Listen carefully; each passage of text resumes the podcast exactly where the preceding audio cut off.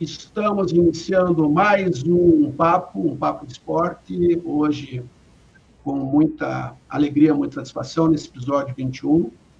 Recebo Luiz Cláudio, Luiz Cláudio Cameron, Luiz Cláudio Cameron, que pediu que gentilmente chamasse de Cameron. Não é doutor, é doutor, mas não quer conhecido assim. E Cameron, uma das coisas que eu tenho dito para as pessoas é que eu convidei pessoas para conversar comigo, que além de pessoas que têm um profundo conhecimento da área que atuam, são pessoas que são meus amigos. Então, são pessoas com quem eu tenho uma relação muito, muito carinhosa. O Cameron é nascido em 5 de junho de 62, é um geminiano, e eu agora me dediquei também a fazer horóscopo. Então, vamos lá. O geminiano, os gêmeos, são figuras extremamente interessantes, costumam ter uma personalidade diversificada que atrai e conquista facilmente as atenções. São excelentes pesquisadores e comunicadores, é, com uma opinião normalmente bem fundamentada sobre muitos assuntos. Privilegiam o diálogo, não privilegiam as brigas, são extremamente criativos e não ligam para as convenções sociais. Regra que diz que uma blusa estampada precisa ser combinada com uma calça neutra, para ele não faz diferença nenhuma e não passa de uma palavra perdida no mundo. Tem a facilidade para participar dos mais variados assuntos, discussões e também a explicação da inconstância que lhe é característica. Precisam de mudanças para seguir a vida. Intelectuais, apaixonados por estudos e atraídos pela inteligência, músculos cerebrais importam mais a um geminiano do que o corpo bem definido. Por conta da excelente comunicação, que possuem tanto escrito quanto falada, atuam muito bem em cargos que exigem uma boa oratória e normalmente são bons professores.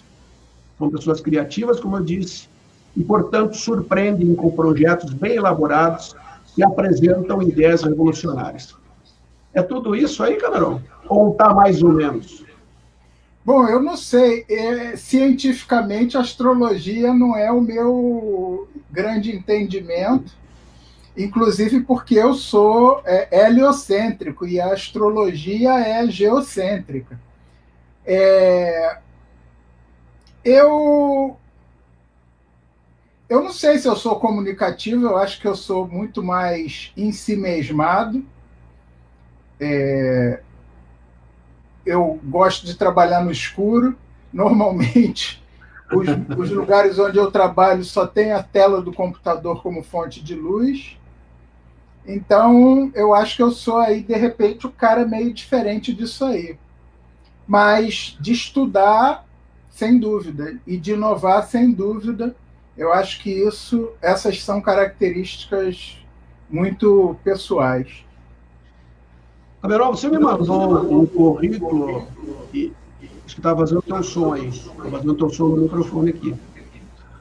O, você me mandou um currículo, Camerão, que tinha aqui, eu brinquei com você, 50 e poucas páginas.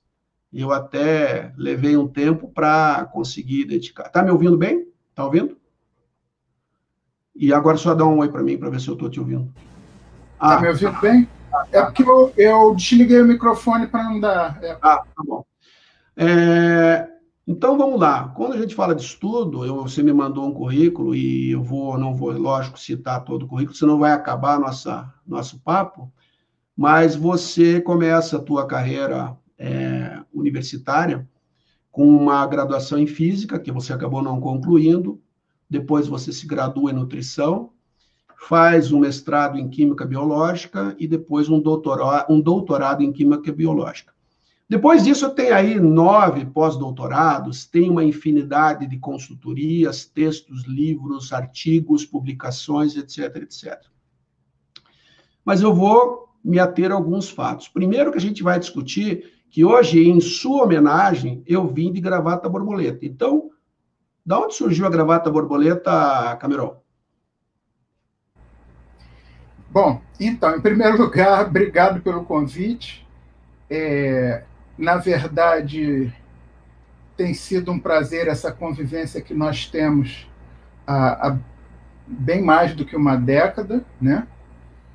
É, então, acho muito legal a gente estar aqui nessa, nessa live. Estou achando esse negócio de live um, muito, muito bacana, porque a gente quase que faz uma, uma conferência, é, mas ao mesmo tempo é intimista, porque eu só estou vendo você, eu não estou vendo mais ninguém.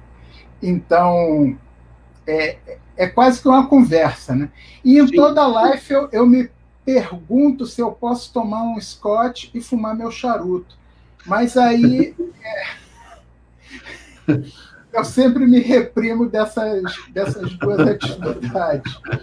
Mas, é, na verdade, a gravata borboleta é porque é, eu sou realmente uma pessoa de, de, de opostos.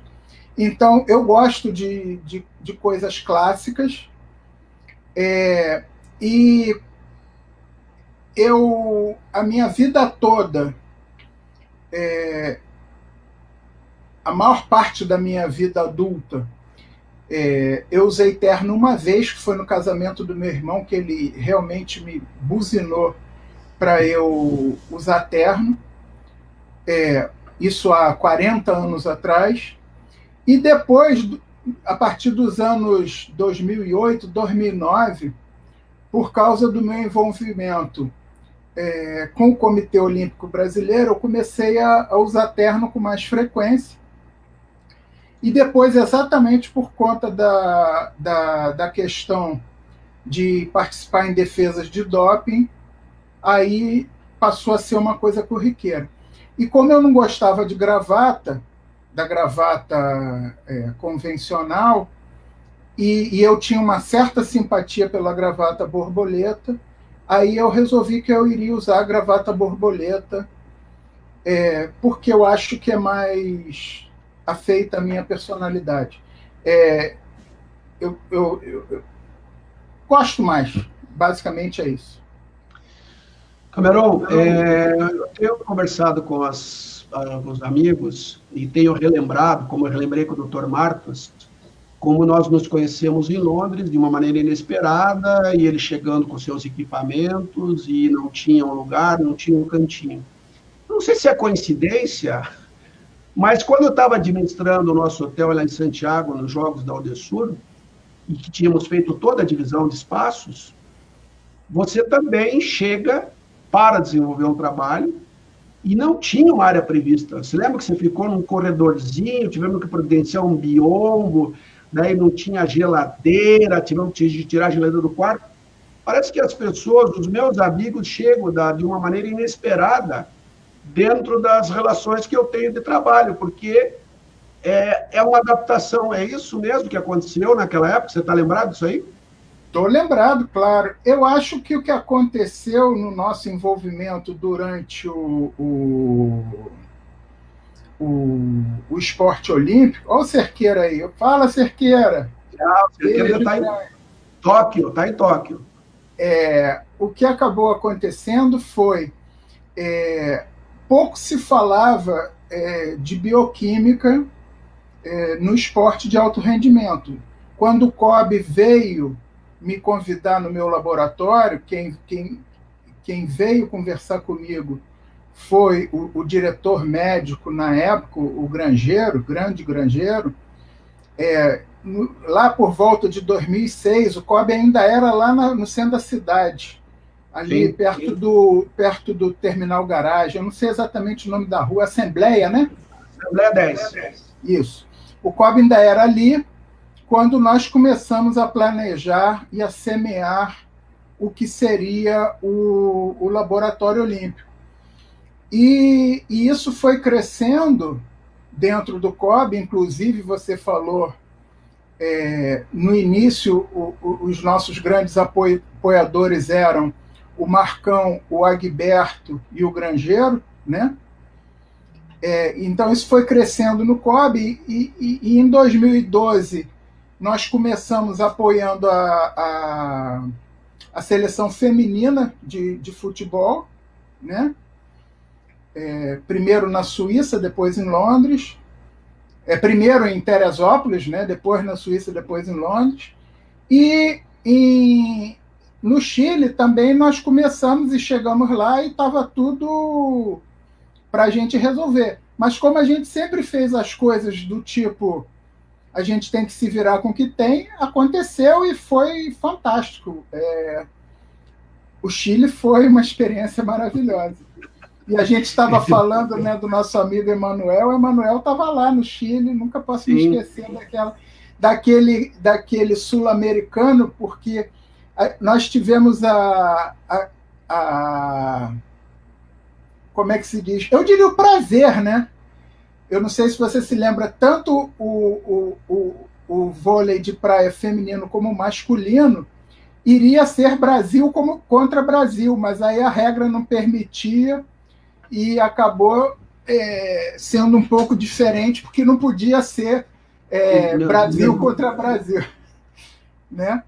Senão nós teríamos seguramente levado ouro e prata, é, tanto na feminina quanto na masculina. Eu me lembro muito bem disso é, com o Emanuel lá, que a gente estava falando do Emanuel, né? grande Emanuel.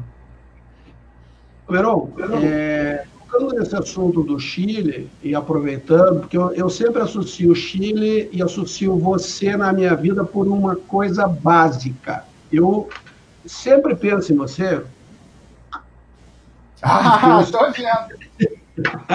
então é o seguinte, lá no Chile, lá no Chile, a gente tinha uma dificuldade maior que talvez você possa explicar melhor, que é a questão da ausência de sede, ou seja, o fato de os atletas não sentirem tanto sede e também não terem uma hidratação, se não for alguma coisa induzida e controlada, tão espontânea.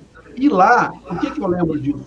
Porque lá você fez o meu primeiro exame de hidratação, eu ainda não melhorei, já melhorei agora, que estou tentando há alguns meses fazer essa reposição de uma maneira mais efetiva, mas essa questão que eu te pergunto, a água é o elemento ou o alimento mais importante ou é um dos alimentos mais importantes na vida do desportista?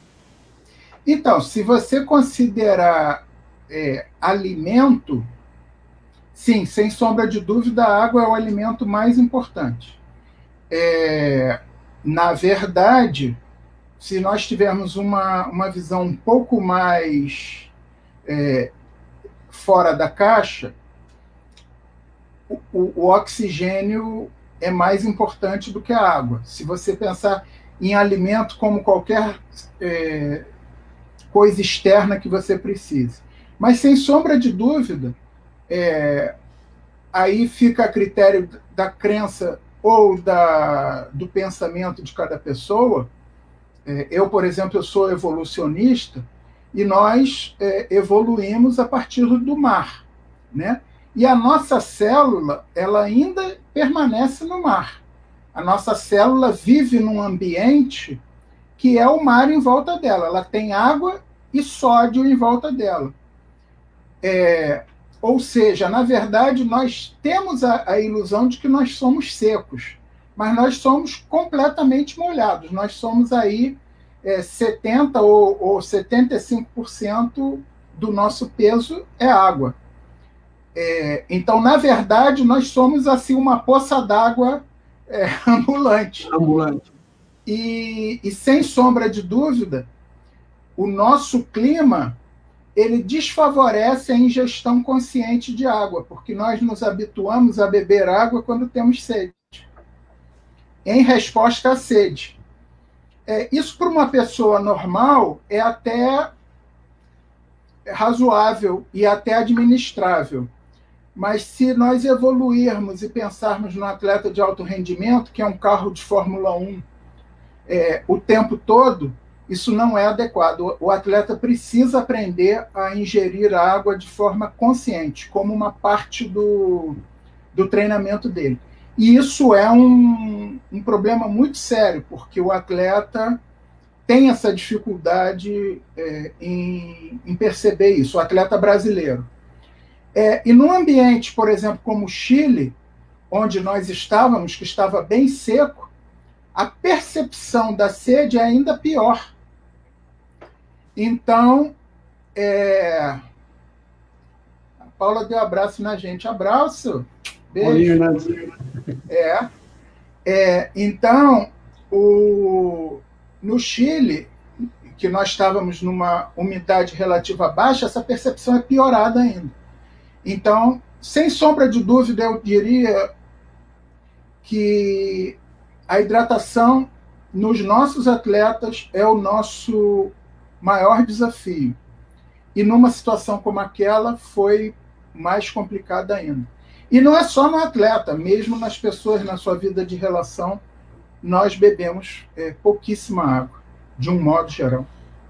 É, não, querendo, não querendo simplificar todos os teus anos de estudo, de deixar de uma maneira muito simplista, tem uma formulazinha hum, para calcular a necessidade de hidratação de um atleta e, e de, uma, de uma pessoa normal, até como informação para as pessoas, baseada no peso? Como é que você tem, de uma maneira simples?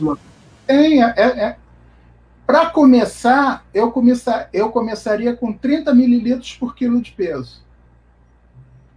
É, isso eu estou falando de ingestão de líquido, tá? Porque as pessoas às vezes se esquecem. O camarada bebeu leite, leite água é.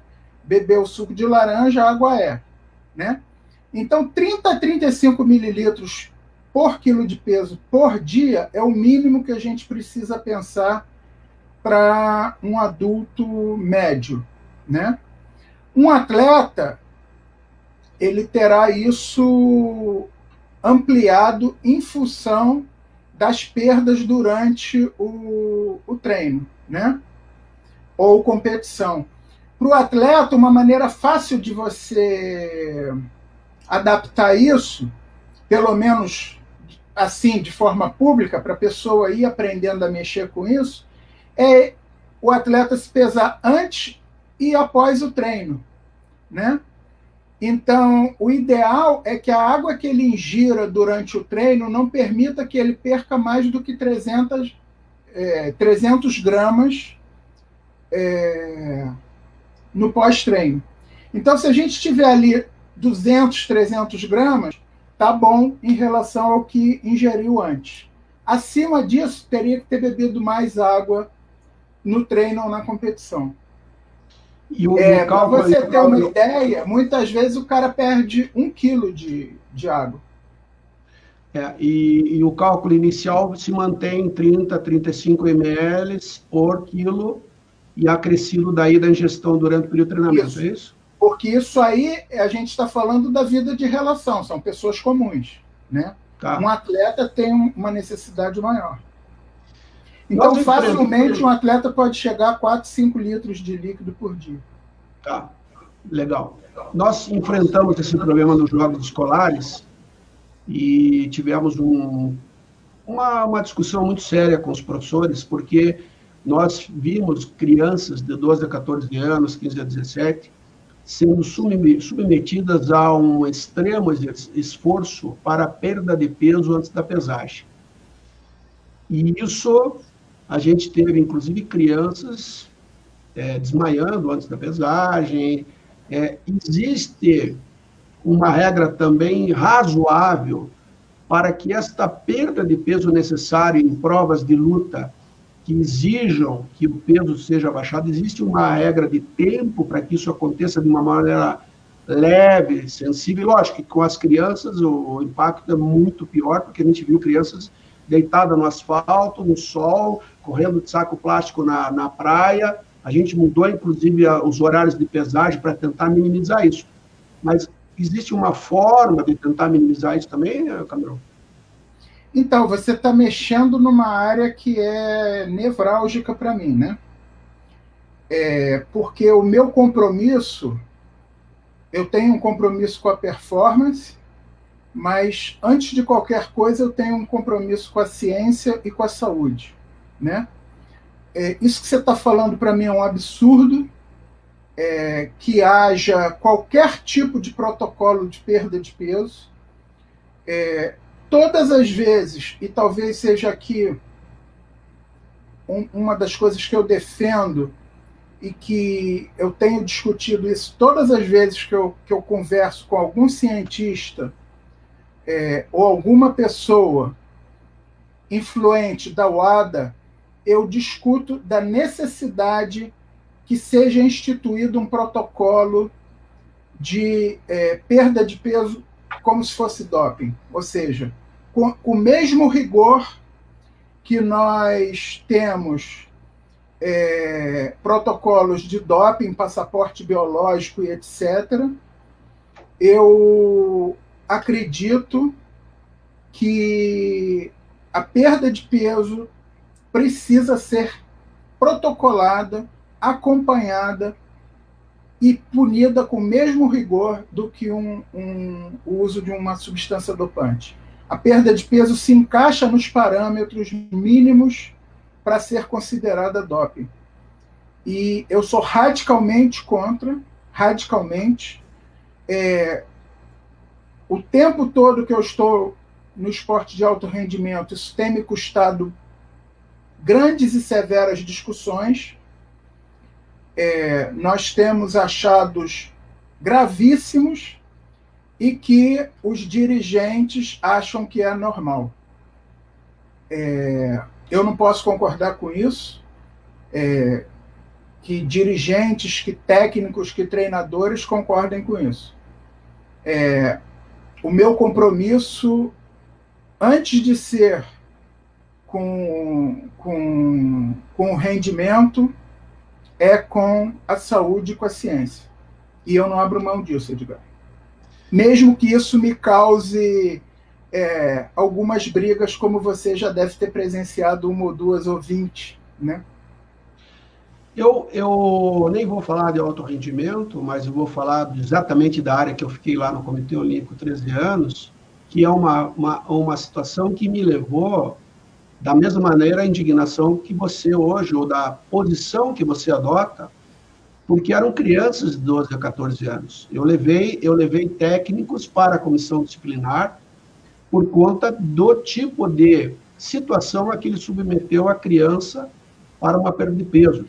E tive em várias situações, pesar antes de embarcar, é, as pessoas classificavam em maio e iam disputar uma final dos jogos em outubro, novembro, ou seja, elas naturalmente estavam num período de maturação é, da própria idade da criança, ou seja, elas claro. cresciam e, e, aumentavam de peso naturalmente, nem era nem gordura, mas, mas era o crescimento natural.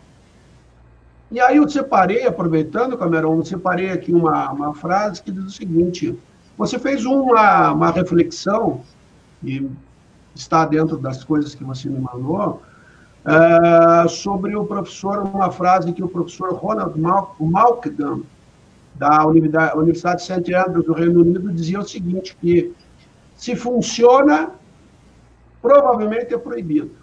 Se não é proibido, então provavelmente não funciona. E você utilizou isso até dentro do estudo que você fez de uma reflexão, que era ah, as câmaras musculares durante o exercício, as causas, soluções e demais questões. É isso mesmo, ou seja, aquilo que não funciona, ou seja, se funciona, provavelmente é proibido ou deveria ser proibido.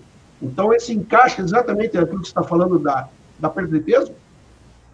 Exato, exatamente. É, o, o que o, o professor Morgan é, falou foi uma frase, aquela frase que eu morro de inveja e que eu gostaria que tivesse sido minha, mas não foi. Então eu cito e digo, mas eu gostaria muito que, que eu tivesse cunhado essa frase, né? Certo.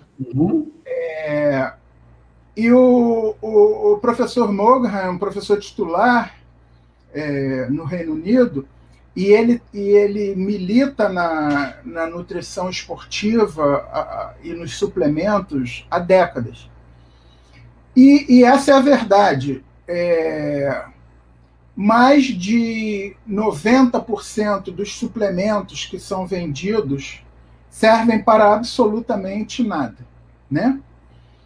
É, então, como servem para nada, é razoável supor que, que é, alguém queira que eles tenham algum tipo de vantagem com aqueles suplementos. Então é muito comum, é muito descrito na literatura mundial a presença de contaminação é, em suplementos.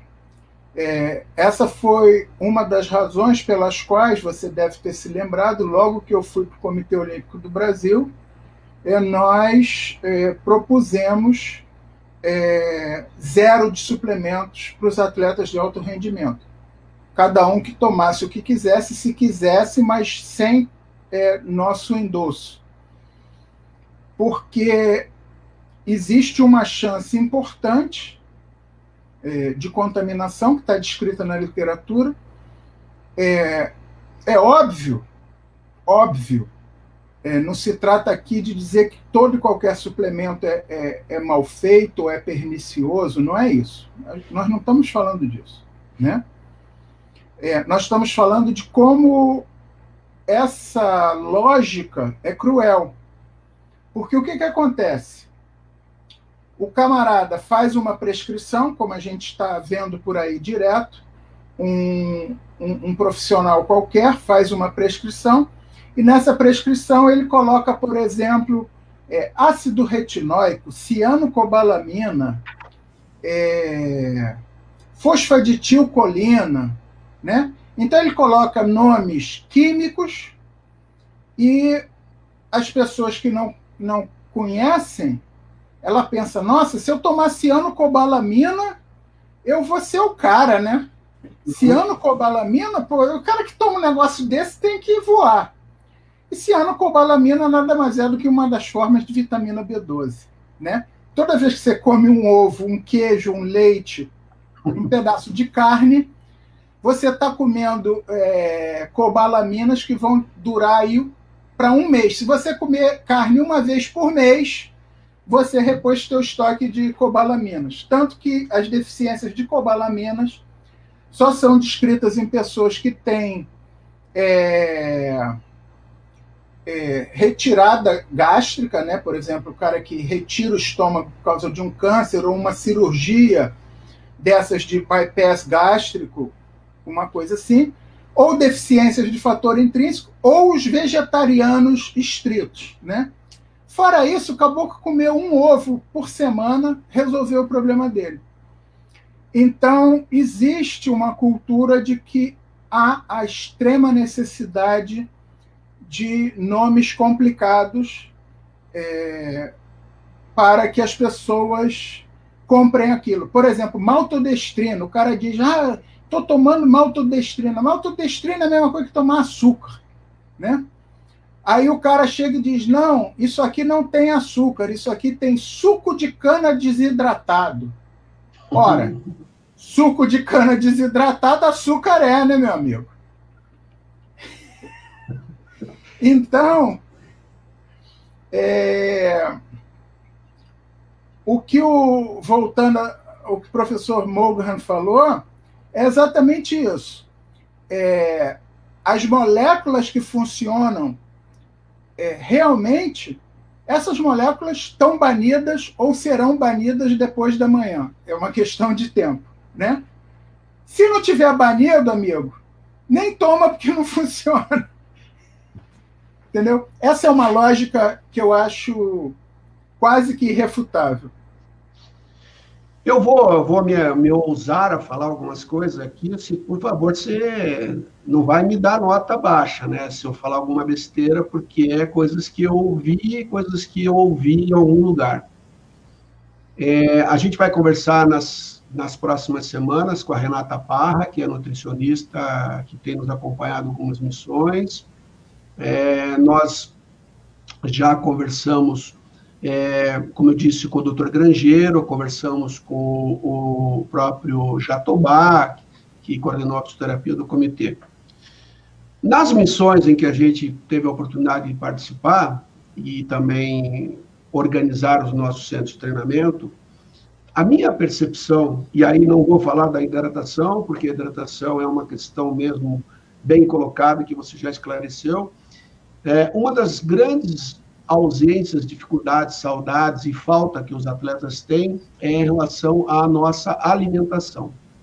A gente teve experiências, inclusive em Londres, que tivemos que levar o chefe de cozinha para lá, Roberto Sudibrac. Tivemos em Toronto o caso de trazermos o chefe de cozinha da Universidade de Toronto para estagiar em Saquarema, no centro de voleibol. É, e esses atletas viajam o mundo todo na sua preparação, e acredito que a grande dificuldade deles é exatamente a alimentação. Existe ainda, Camerão, uma falta talvez maior de orientação ou uma prescrição melhor do que ele tem efetivamente necessidade de consumo em termos de qualidade, quantidade, etc. É, para que ele, como se disse, se citou alguns exemplos da cana desidratada, então, para que ele tenha um pouquinho mais de condição de fazer essas escolhas de maneira mais independente, não?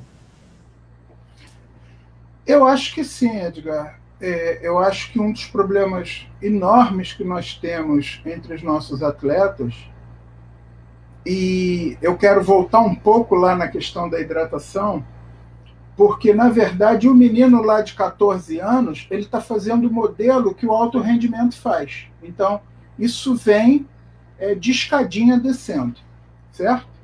Uhum. Então, na verdade, o que, que acontece? Você sabe disso, o fabricante chega e diz para o atleta: Bom, você tem aí 5 mil seguidores, eu vou te dar tantos potes de suplemento e você mostra lá que eu te dei não sei quantos potes de suplemento. É... Então, existe uma, uma cultura é, de que o importante para o atleta é comprar suplemento. É, eu já lidei com atletas que gastavam dois, três mil reais por mês é, de suplementos e esses atletas estavam com é, hipoalbuminemia, ou seja, o pool de proteína no sangue era baixo. Por quê? Porque estava tomando suplemento e não estava comendo, né? Uhum. É, então existe sim essa cultura. Existe um problema sério na nossa cultura brasileira, que é o brasileiro ele tem uma, uma tradição alimentar muito forte. Então, de um modo geral, o brasileiro é, ele não foge daquela rotina alimentar dele, ele não é habituado a experimentar outros alimentos, outras comidas, né? Então, você citou um exemplo, eu vou falar de Londres, por exemplo. Eu fiquei extremamente impressionado. Como eu te disse, eu viajei com um grupo do futebol, futebol feminino. Então, nós chegamos naquele restaurante monstruoso eh, da cidade olímpica e eu me recordo que aquilo ali era um parque de diversões, porque você tinha uma área só de comida é, asiática japonesa, é, uma área de comida asiática é, chinesa, outra de comida coreana, vietnamita, sei lá, e, e por aí vai. Obviamente, duas ou três praças de comida italiana. Então tinha as praças eram divididas, eram enormes sub-restaurantes de diversas nacionalidades. E eu me lembro que eu e, e, e um colaborador que estava comigo, a gente andava naquilo, a gente não sabia o que, que experimentar de tantas novidades que havia. E as meninas foram todas fazer fila no McDonald's. É, e quando elas viram o nosso prato, elas estranharam, porque tinham várias coisas diferentes. Então, eu acho que esse é um problema que nós temos, que é o brasileiro, ele por cultura, e eu estou falando de tradição, isso não é nada certo ou errado, é simplesmente uma tradição, é uma tradição de ter uma, uma dieta muito é, monótona, né? E quando foge daquilo, ele se assusta. Né? É... Eu trabalhei com uma atleta, essa foi uma atleta muito interessante e que eu gosto muito dela. E essa atleta tinha uma característica que foi única na minha vida: era uma atleta que não gostava de comer. Ela comia porque era uma, uma atividade que ela tinha que fazer. Ela não tinha prazer em comer. Ela só tinha uma comida que ela comia com prazer. Era uma, única. Espaguete à bolonhesa. Eu nunca posso me esquecer disso. Todas as outras comidas ela comia. Tinha que comer, ela comia, porque ela era ultra disciplinada. Mas se não fosse espaguete à bolonhesa, ela comia porque era uma, uma coisa que ela tinha que fazer. Então, eu vejo que essa seleção de alimentos é um problema muito importante, né? E é o que você falou, a gente acaba tendo que é, levar pessoas para fazer feijão com arroz, né? Porque o, o camarada está habituado e se não tiver feijão com arroz não tem comida, né? Cameron, é, eu vou dar alguns exemplos aqui, até tem algumas perguntas chegando aqui, até no WhatsApp está chegando. É, alguns exemplos que eu vi exatamente dentro daquilo que você do aquilo que você coloca como ah, os cuidados. Nós tivemos um caso de intoxicação de atletas é, brasileiros lá em São Luís Potosí, numa preparação para o Pan-Americano de Guadalajara. Eu também, eu também é, estava dirigindo a base, tivemos uma preocupação muito grande por conta da cozinha, dos cuidados, etc.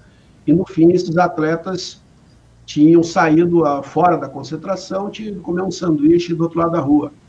Então, aqueles sanduíches mexicanos, é, e isso caracteriza muito, e aquilo que você falou da cultura do brasileiro em comer, eu acredito que ela ainda é maior porque nós temos cozinhas regionais. Nós temos culinária regional em que o sul ele não come da mesma maneira que o norte, nordeste. E lógico, aquilo que você disse, a gente respeita porque são coisas culturais. As pessoas às vezes não provam porque não tem a possibilidade.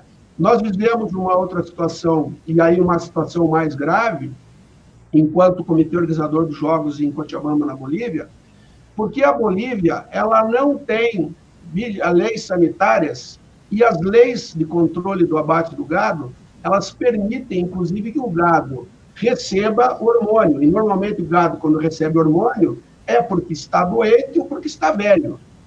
Então, isso nos criou um problema muito sério a nível de é, exames de doping, porque este, lógico, precisaria de uma concentração, etc., etc., para a gente poder fazer a avaliação do que foi efetivamente que contribuiu na carne. Isso nos criou uma, uma situação porque a vigilância, quando chegou, a vigilância do Ministério da Saúde lá na Bolívia, queria que nós investigássemos a origem daquele boi, onde ele foi abatido, como é que ele foi criado, isso tornou-se uma coisa impossível. Então, o atleta sofre com a alimentação nos outros países, que não tem um controle tão grande, e o México foi um exemplo que nós tínhamos que exigimos que fosse apenas carne americana por conta da do, do, do falta de controle. E, e isso a gente observou que ele também passa. E lá no, no, no, na Bolívia, para você ter uma ideia, nós tivemos numa região sete fábricas que eram uma das, vamos dizer assim, uma das economias mais importantes de uma região da Bolívia. Sete fábricas de gelo foram fechadas. Por quê? Porque a água contaminada era utilizada para fazer o gelo que mantinha o pescado, o peixe, em temperatura é, consumível. Então, isso que você coloca, a gente viveu assim e vive nas missões, que às vezes não dá-se a devida importância, ou às vezes as pessoas não percebem, a água e a alimentação impactam direto. O Elcio de São Paulo aqui está me perguntando, o Elcio é dono de uma escola em São Paulo, ele diz o seguinte, como é que uma criança, um garoto criado com uma alimentação de baixa qualidade, tem um desenvolvimento de alto nível como atleta. Vamos, é, na quinta-feira, inclusive quinta-feira vou conversar com a Sara Menezes. A Sara foi criada numa, numa situação é, sempre a maioria ou a grande parte dos nossos atletas tem uma origem muito simples, dificuldade de alimentação. Como é que ele mesmo com esta dificuldade inicial que é na fase de formação, ele consegue superar-se e chegar ao alto rendimento. Tem alguma explicação para isso? Tem.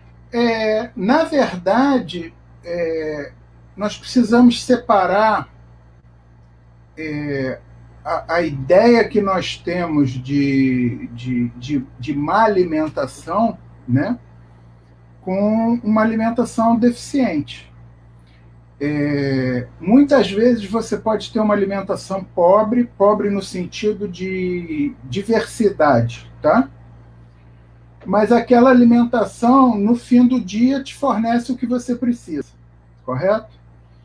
É, é, eu responderia essa pergunta da seguinte forma: é, as culturas no, no, no, na história da evolução todas as culturas desenvolveram combinações de cereal com leguminosa, né?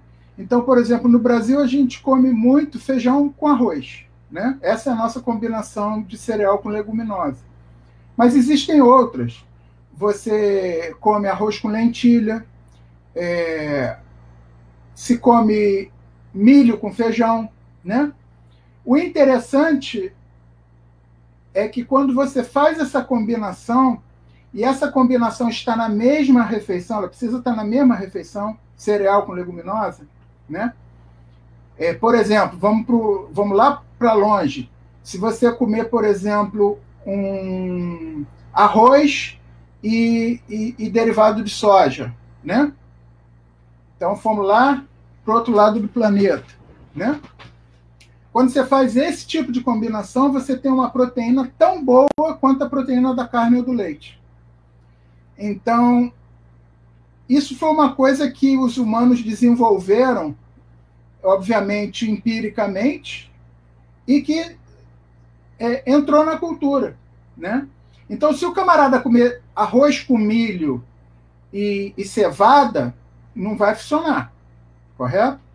Mas se ele comer é, tofu, que é soja, com arroz, essa combinação é tão boa quanto a carne. É, então, eu queria responder que, com exceção daquelas pessoas que realmente têm é, dificuldade de acesso, ou seja, a pessoa que não tem comida para comer, né? que isso é, é um problema importante, é, o organismo vai se virando. Porque, na verdade, é, e eu estou respondendo essa pergunta, Edgar, como bioquímico, né? Isso vai me, vai me acarretar aí é, 3 milhões de é, haters é, entre os, os, os admiradores da nutrição saudável e balanceável. Porque eu não acredito em nutrição saudável e nutrição balanceada. Né? Nós fomos montados evolutivamente é, para. Hoje eu matei uma galinha, achei uma galinha e matei, então eu tenho para comer galinha. Amanhã eu não cons... a galinha foi mais rápida do que eu, eu vou comer manga com, com açaí. Sei lá, eu nem sei a época da manga ou do açaí. Eu só estou falando que é, o nosso corpo ele é montado para comer o que encontrar e o que der. Claro que durante o processo evolutivo, o que, que os humanos fizeram? Eles aprenderam. Então, eu vou domesticar os animais para poder comer galinha a hora que eu quiser e vou poder e vou domesticar os vegetais para eu comer arroz a hora que eu quiser né? Então, o advento da agricultura e o advento da domesticação dos animais nos facilitou a vida. Mas isso, do ponto de vista de evolução biológica, é nada, é zero. Foi ontem, tá? Da mesma forma, o advento de você chegar no supermercado e escolher se você vai comer manga, kiwi ou morango, né? Isso é um advento de 100 anos é, há 100 anos atrás, você comia manga quando era a época de manga, comia abacaxi quando era a época de abacaxi. Você não tinha abacaxi o ano todo, nem, nem manga o ano todo. Ou, ou, ou, quiçá, se você pegar uma pessoa de 100 anos e perguntar para ela, na sua época você comeu kiwi? Claro que não, que kiwi é uma fruta que entrou no Brasil tem, sei lá, 20, 30 anos. Agora já tem kiwi produzido no Brasil, obviamente, mas não é uma fruta que nós tínhamos aqui. Então, o máximo que você tinha para fazer para comer fruta era uma conserva. Você fazia geleia de manga, doce de, de, de figo, sei lá. É, mas, de um modo geral, o nosso organismo ele é adaptado para comer e fazer reserva. E, e, isso é uma coisa que, que mudou nos últimos 100 anos, porque como a oferta de alimentos está muito fácil, o que, que você faz? Come e faz reserva. Por isso que a obesidade é hoje o nosso maior flagelo. Porque você tem um acesso muito grande é, a, a, um, a, uma miríade de alimentos é, indescritível. Você hoje vai no supermercado, não sei quantos mil itens para você escolher para comer. Depende da tua capacidade de compra apenas. Então, Cameron, independente de de ser atleta ou não atleta, é a que você levanta a seguinte, a importância não só ou não a quantidade, mas sim a questão de saber o que comer dentro das necessidades de reposição e também das necessidades do teu organismo, é isso? Quer dizer, resumidamente, resumidamente é, é, eu vou comer o que eu posso quando der, mas também se eu puder ter uma opção de escolha, eu tenho que fazer a melhor opção para que eu não perca mais tempo ainda no meu desenvolvimento. É isso? Exatamente. A chave para mim, Edgar, é a diversidade. Se o cara come banana no dia, manga no outro, abacaxi no terceiro e assim vai, se ele tem uma diversidade alimentar, a chance dele errar é muito pequena. Ou corrigindo o português para ficar mais elegante, a chance dele errar é pequeníssima. Né? Então, é... o que, que acontece? A diversidade é o truque. É você um dia é, tomar suco de abacaxi, no outro dia você comer morango e no terceiro você comer banana, né? A diversidade, para mim, é o, a solução. E desafortunadamente, a nossa cultura caminha para o lado exatamente oposto. Né? É claro, respondendo ao nosso questionador aí, se o cara comer, se o cara ficar comendo aquele estruzado de milho de pacote com, com, com cheiro de queijo, bom, aí também é difícil de. Eu também não estou indo para esse extremo, né? Uhum. Eu estou querendo dizer é, se o camarada come arroz, feijão e ovo né? Ou se o cara come, é, sei lá, cevadinha com, com fava e filé mignon, é, nutricionalmente é a mesma coisa. Cabrão, vamos, vamos mudar de cardápio agora. É, a gente tem aqui, eu tive a oportunidade, talvez as pessoas é, não conheçam tanto quanto você conhece, o funcionamento da Agência Mundial Antidoping, que é um órgão é, internacional que ela acaba monitorando, controlando, dando as regras, especificando as regras, inclusive de, de como o, o doping é controlado e na conversa que eu estive com Andrews Parson, que é o presidente do Comitê Paralímpico Internacional, esse mês, ele até, inclusive, falava sobre o doping no movimento paralímpico, que as pessoas entendem ou imaginavam que isso também não acontecesse.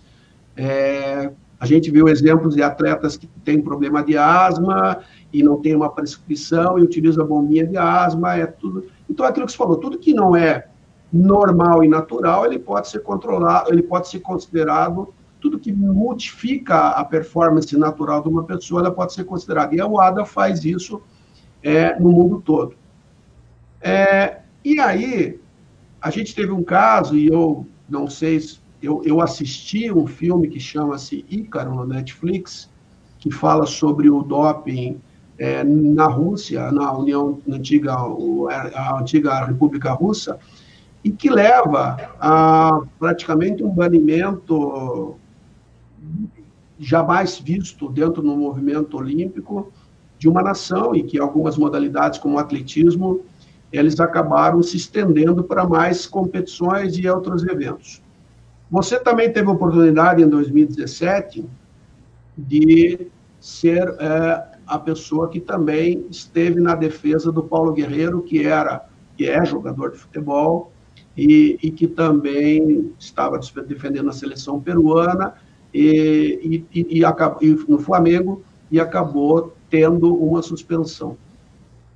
As coisas estão mudando, a gente está vindo num caminho de adequação, porque dá a impressão que sempre que a gente descobre uma substância nova, é, alguém cria uma outra forma de burlar, e aí vem até uma perspectiva de um doping genético, já existe esse doping genético. Como é que, você, como é que essa, essa inserção dessa falsa alimentação, dessa falsa indução de resultados dentro do esporte, que hoje é uma, uma das grandes preocupações do mundo olímpico? Então, essa pergunta tem múltiplas facetas, né? É, em primeiro lugar, eu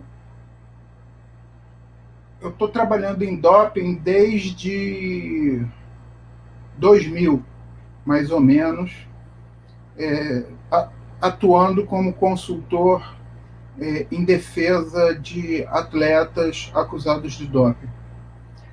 É, e por uma questão completamente pessoal, Edgar, e, e, e que é uma questão minha, né?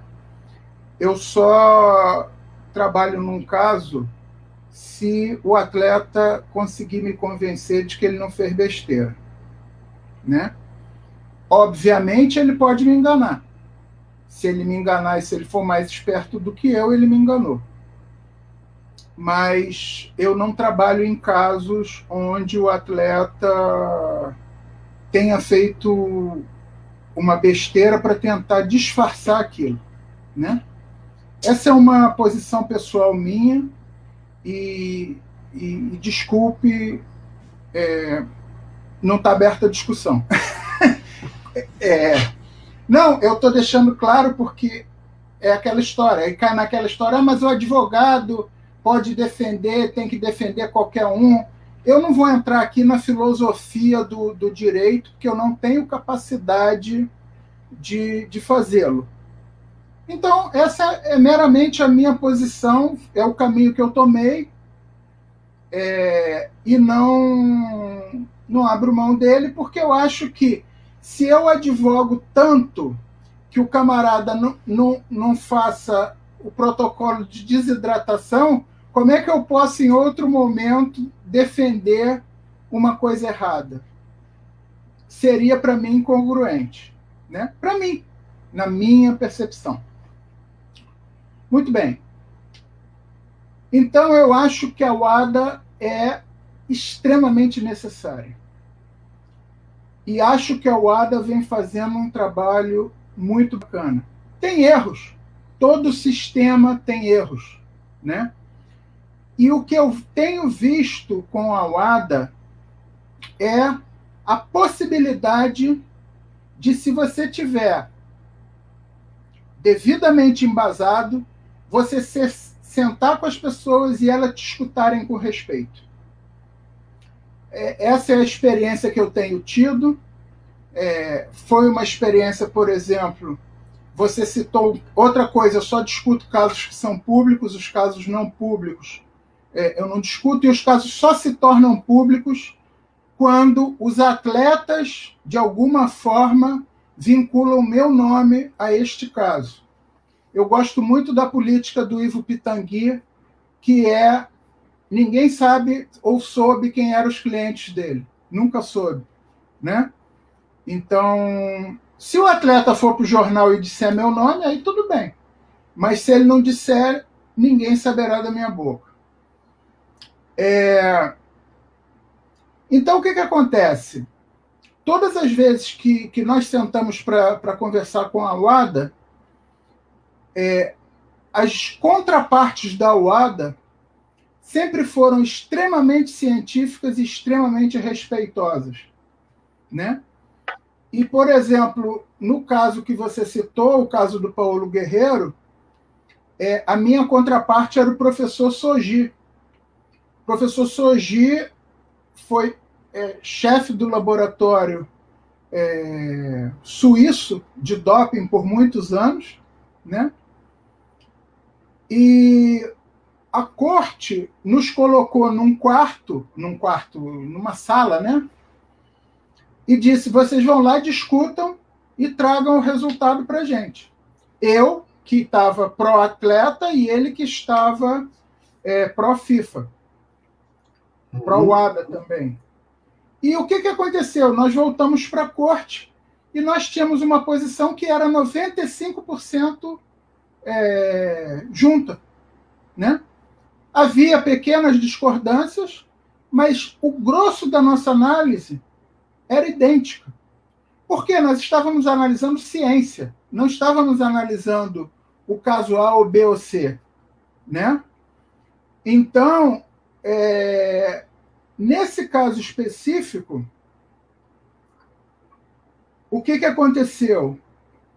É, houve o entendimento que houve negligência por parte do atleta, porque ficou cientificamente é, e com fortes evidências mostrado que o que tinha ali era oriundo da ingestão de chá e não do uso de cocaína, né? e sim a ingestão inadvertida de chá. Isso foi assinado por mim e pelo professor Sogi, ou seja, as duas partes. É, as duas partes que estavam, em teoria, um na defesa e outro na promotoria. E o que aconteceu foi o atleta foi punido mas a tese foi totalmente aceita. Ele foi punido porque se acreditou que houve uma certa negligência por ele ser peruano e não ter tomado as precauções necessárias para tomar o, o, referido chá que ele tomou.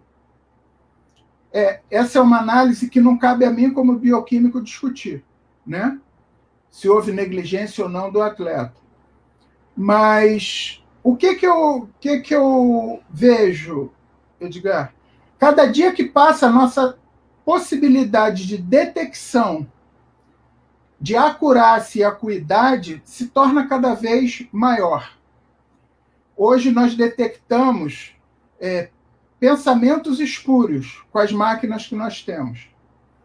Então, cada vez mais, é, o uso não intencional de qualquer coisa, seja por contaminação, por um engano, ele cada vez mais vai ser é, pego. E, e, e cabe a, a, a, aos humanos trabalharem com os números, ou seja, é, dissolver a névoa do que, que é doloso e do que, que foi um acidente. Né? E eu acho esse estudo fascinante. No caso, por exemplo, do Paolo, as evidências que nós mostramos, é, nós inclusive usamos múmias andinas como prova da presença de metabólitos da cocaína no cabelo por 700 anos. Então, foi uma defesa muito interessante.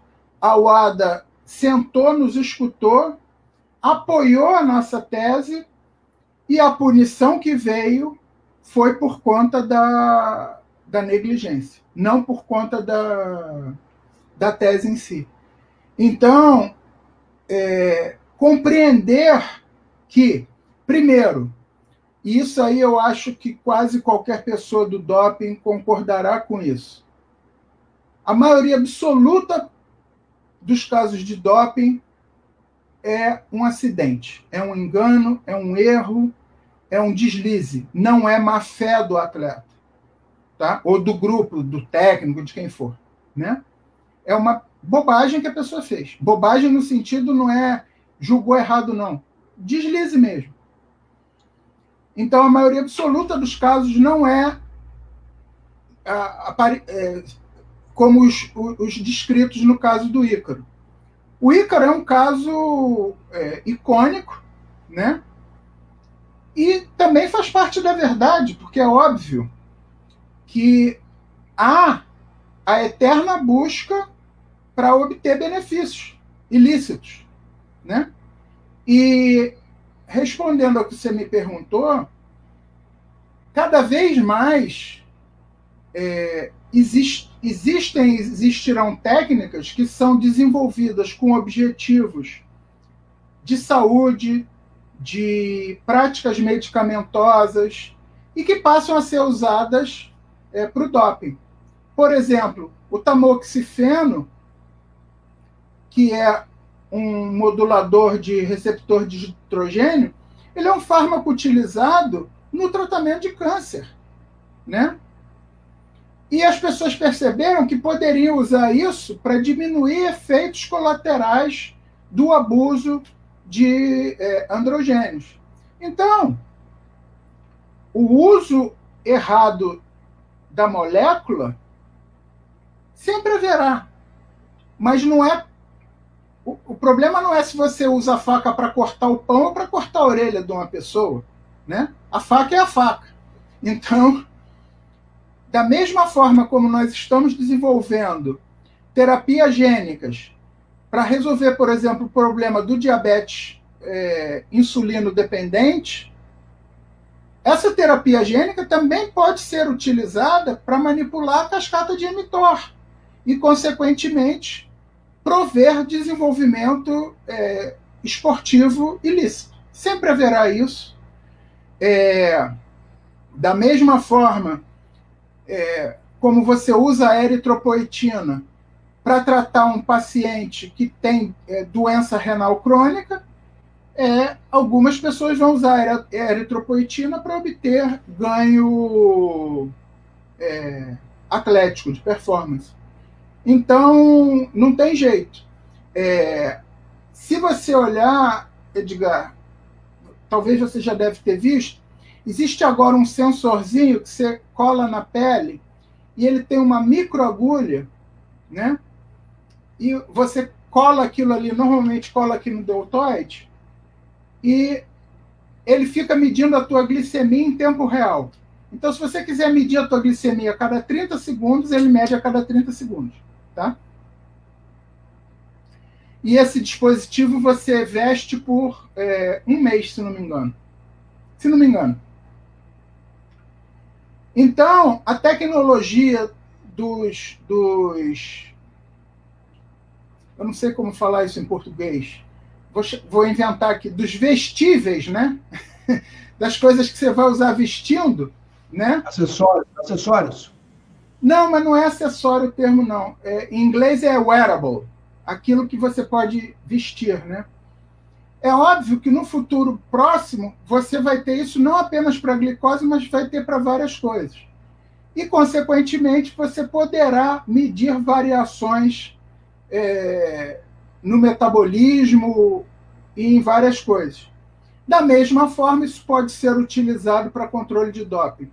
Eu não tenho dúvidas que, em breve, é, com o uso de, de Big Data e inteligência artificial, os dados dos atletas serão analisados é, de uma forma mais holística, mais abrangente e durante um período de tempo grande.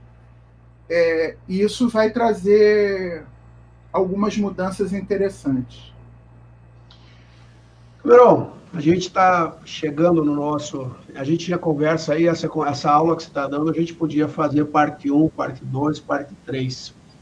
É, e eu pedi para você, depois de tudo que você falou, que, que você está lendo que você tá, que poderia indicar para a gente? A gente já, já acabou? Já acabou, uma hora já. Você vai tirar a gravata? Agora, eu vou, agora eu vou, vou tirar aqui o negócio. Né? Mas peraí, então também vou tirar, pô, peraí. Ah, vou refrescar aqui um pouco. Não, não saiu do ao vivo, tá ao vivo ainda. Tá ao vivo ainda. Ué, mas não tô, tô fazendo nada, não tô tirando a roupa, só tirei ah, a roupa. É, só preparar, tô pensando, ah, tô, tô pensando. É... O que, que eu tô lendo? Eu tô lendo isso aqui, cara. Pela terceira vez na vida, eu li isso quando eu era moleque, devia ter uns 17, 18 anos. Depois li no meio da minha vida. E agora comprei. Eu li em tomos E agora eu comprei um tomo único, eu estou lendo isso aqui, ó. Eu, ah, que... Como é o nome? Miseráveis. Hã? Os Miseráveis. Vitor Hugo. Vitor Hugo. É... Tem lá, sei lá, 1.500 páginas. Eu comprei de propósito assim, em tomo único, porque isso me obriga a ler sentado, não posso ler deitado, eu estou lendo e prestando muita atenção. Eu acho isso aqui uma obra-prima da humanidade. É, eu li, como eu disse, há 40 anos atrás, depois li no meio da vida, e me impressiona como um camarada pode escrever uma coisa. Isso aqui foi escrito logo nos anos pós-Revolução é, Francesa, e me impressiona como uma pessoa conseguiu perceber é, os humanos tão bem e como é, a gente está falando Revolução Francesa, então a gente está falando do século XVIII, né, fim do século XVIII. Então, como do fim do século XVIII até agora, até o início do século XXI, nós não mudamos muita coisa. Como humanos, né? Então, é um, é um, um livro que eu recomendo. Não sei se eu recomendo assim, porque assim não é prático, mas esse foi meu objetivo. É, ler uma coisa assim mesmo, né? Mas eu recomendo fortemente. Já estou na minha terceira leitura. Leitura. É, e por que, que eu comprei esse aqui? Porque todo mundo falou do filme, do filme do Wolverine, que eu não sei o nome do ator, que o Wolverine estrela, e eu falei para mim mesmo que eu só verei o filme depois que eu ler o livro de novo. Então, estou lendo o livro para depois ver o filme e ver se o filme é bom. Professor, eu quero te agradecer muito pela tua gentileza, pela tua atenção, pela tua amizade, pela aula. Eu acho que as pessoas é, saem desse momento com um nível de informação extremamente rica, porque, é, como eu disse, não teria aí papo para muito tempo. Tá bom? Uma boa noite. Eu agradeço a você, agradeço a todos os que participaram. E qualquer coisa é fácil, é só botar meu nome no Google que me acham em qualquer lugar do planeta. Boa noite é. a todos e muito obrigado. Só tem que ter tempo para ler o currículo, né? Mas é fácil de encontrar. boa noite, muito boa noite. Boa noite. Tchau.